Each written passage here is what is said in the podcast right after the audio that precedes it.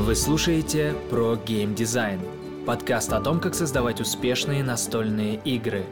Его ведущий – один из немногих профессиональных разработчиков Юрий Ямщиков. Всем привет! Чтобы достичь успеха в любом деле, надо понимать, зачем ты за него берешься. Чаще всего геймдизайнеров мотивирует самореализация, слава и деньги. В этом выпуске мы подробно рассмотрим, насколько реально их заполучить. Самореализация. Эту потребность в нашем деле удовлетворить легко, по крайней мере на первых порах. Настольный геймдизайн – очень дешевое хобби с минимальным порогом хождения. Нарисовать собственное поле на картонке и нарезать из бумаги карточек может каждый. Посидите над правилами вечерок и на следующий день уже сможете опробовать ваше творение в компании товарищей.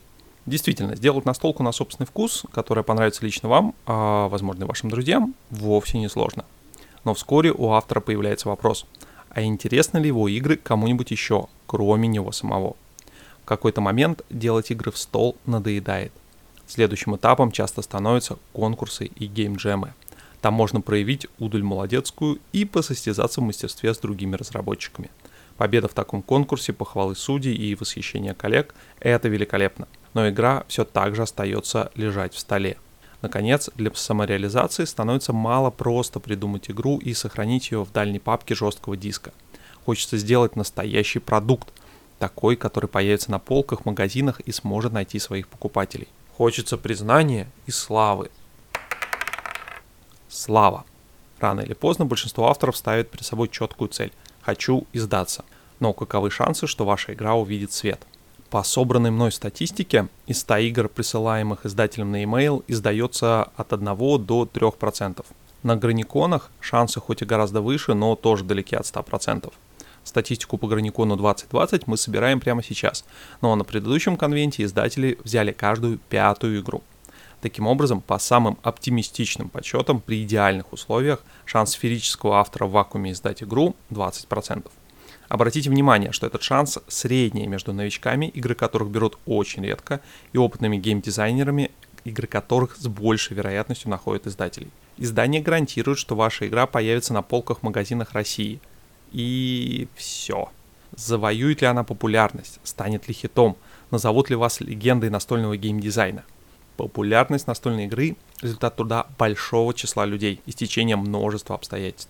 Вы, как разработчик, не можете гарантировать успешность своей игры, но можете сделать все зависящее лично от вас и максимизировать ее шансы на успех. Как? Во-первых, все по-настоящему популярные отечественные игры издавались не только в России, но и за рубежом.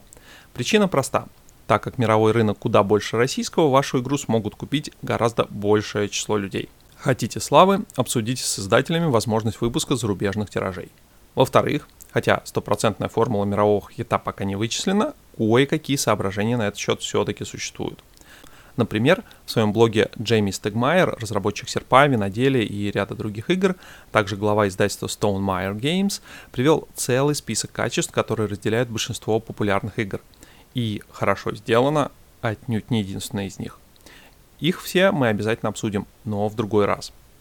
Допустим, вам удалось создать не просто хорошую, а отличную игру. Станет ли она сумасшедше популярной?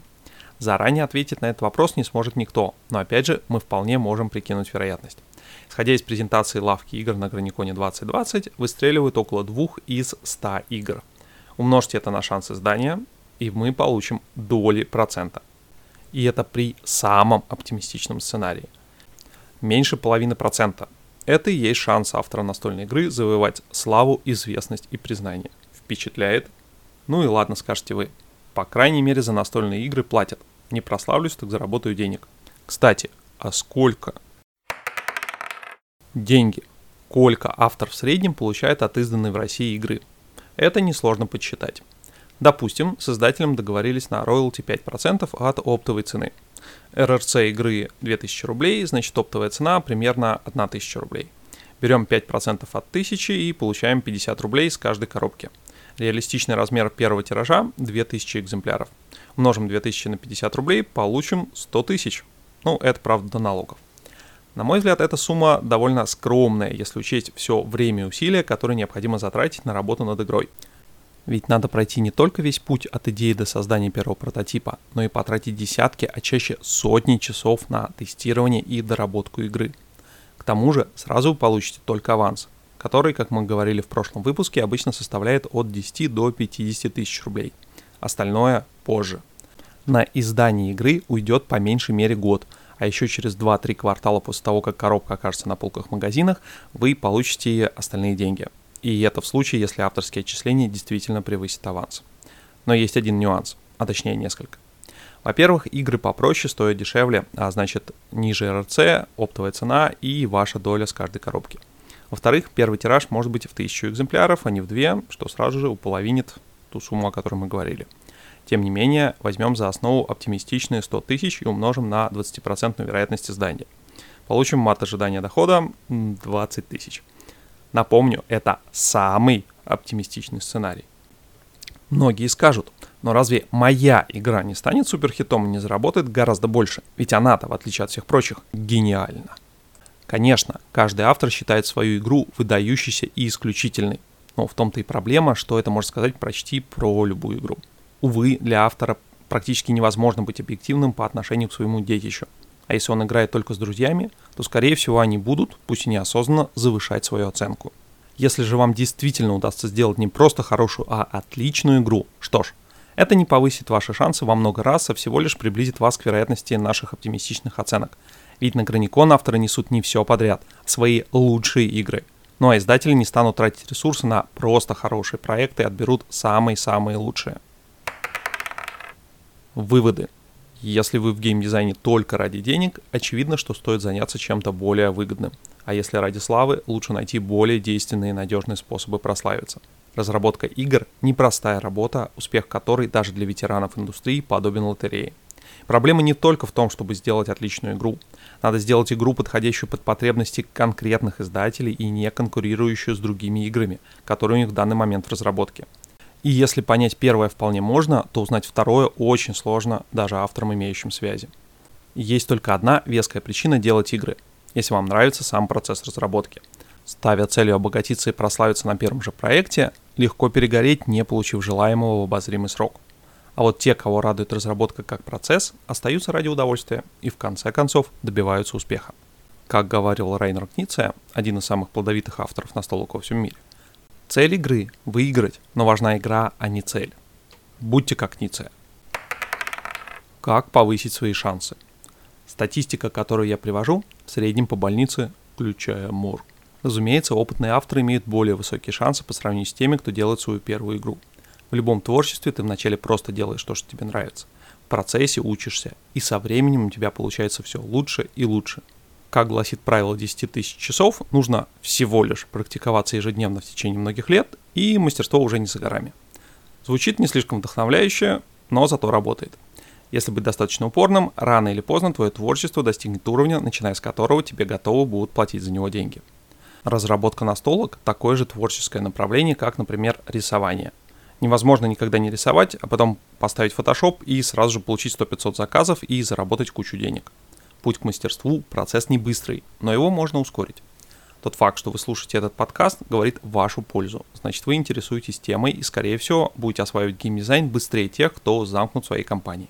Но, разумеется, это не единственная возможность. Сейчас, в апреле 2020 года, у нас нет возможности посещать встречи ячеек гильдии в своих городах.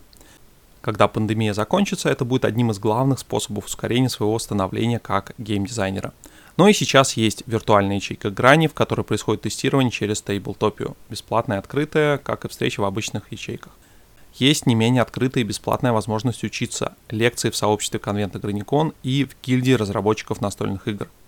Для тех, кто хочет систематической информации и обратной связи от опытных авторов, есть курс нетологии, на котором сейчас, в апреле 2020 года, идет уже второй поток. Очередной поток стартует примерно через месяц. И, наконец, мы запускаем практические занятия по геймдизайну. Их идея такова. В конце большинства последующих выпусков будет даваться домашнее задание. Если вы записаны на занятие, то вам придет информация о его времени и способе связи. Скорее всего, мы будем разговаривать по скайпу или дискорду, а тестировать в тейблтопе. Занятия планируется проводить в небольших группах по 3-4 человека, чтобы у каждого была возможность показать себя и послушать, а также посмотреть на ошибки других. Кроме того, возможно индивидуальные занятия с преподавателем. Изучение теории геймдизайна и практическая работа под руководством опытного наставника значительно ускоряет процесс становления разработчика. Приведу несколько примеров из недавно закончившегося курса нитологии. Один из двух моих дипломников, Евгений Артамонов, сейчас подписывает контракт на издание своего дипломного проекта в очень крупном российском издательстве. Пока меня просили не уточнять в каком. Дипломник Андрея Столярова уже заключил договор на издание своей игры, тоже разработанный в рамках курса. Анастасия Логинова, чьим дипломным руководителем была Надежда Пинкрат, выиграла не только в новичковом конкурсе прошедшего Граникона, но и взяла первое место в выборе экспертов, которые судили представители издательств. Минутка рекламы. Бывают ситуации, когда вы не можете тратить месяцы на обучение и разработку своей игры, но хотите, чтобы ваша идея была реализована. Для таких случаев есть вариант с наймом опытного разработчика в качестве девелопера игры или даже ее соавтора. На входе ваша идея гонорар девелоперу, на выходе качественно проработанная игра.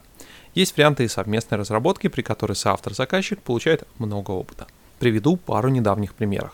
В последнем конкурсе Корни проводится издательством «Стиль жизни», победила наша с Кириллом Горбачевым игра «Гранда Империя Цирк». А на только что прошедшем Граниконе 2020 контрактное издание получило настолка «Ковчег», который отрабатывал на основе идеи Сергея Лаврененко. А на сегодня это все. Ссылки на то, что упоминалось в подкасте, вы можете найти в группе про геймдизайн ВКонтакте, подписи к этому выпуску. Его текст мы готовили совместно с Андреем Столяровым, профессиональным компьютерным разработчиком и классным теоретиком геймдизайна. Если вам понравился подкаст, поделитесь ссылкой на него с коллегами и друзьями. Изучайте геймдизайн, играйте в хорошие игры и создавайте свои собственные. С вами был подкаст про геймдизайн и его ведущий Юрий Ямщиков. Пока-пока.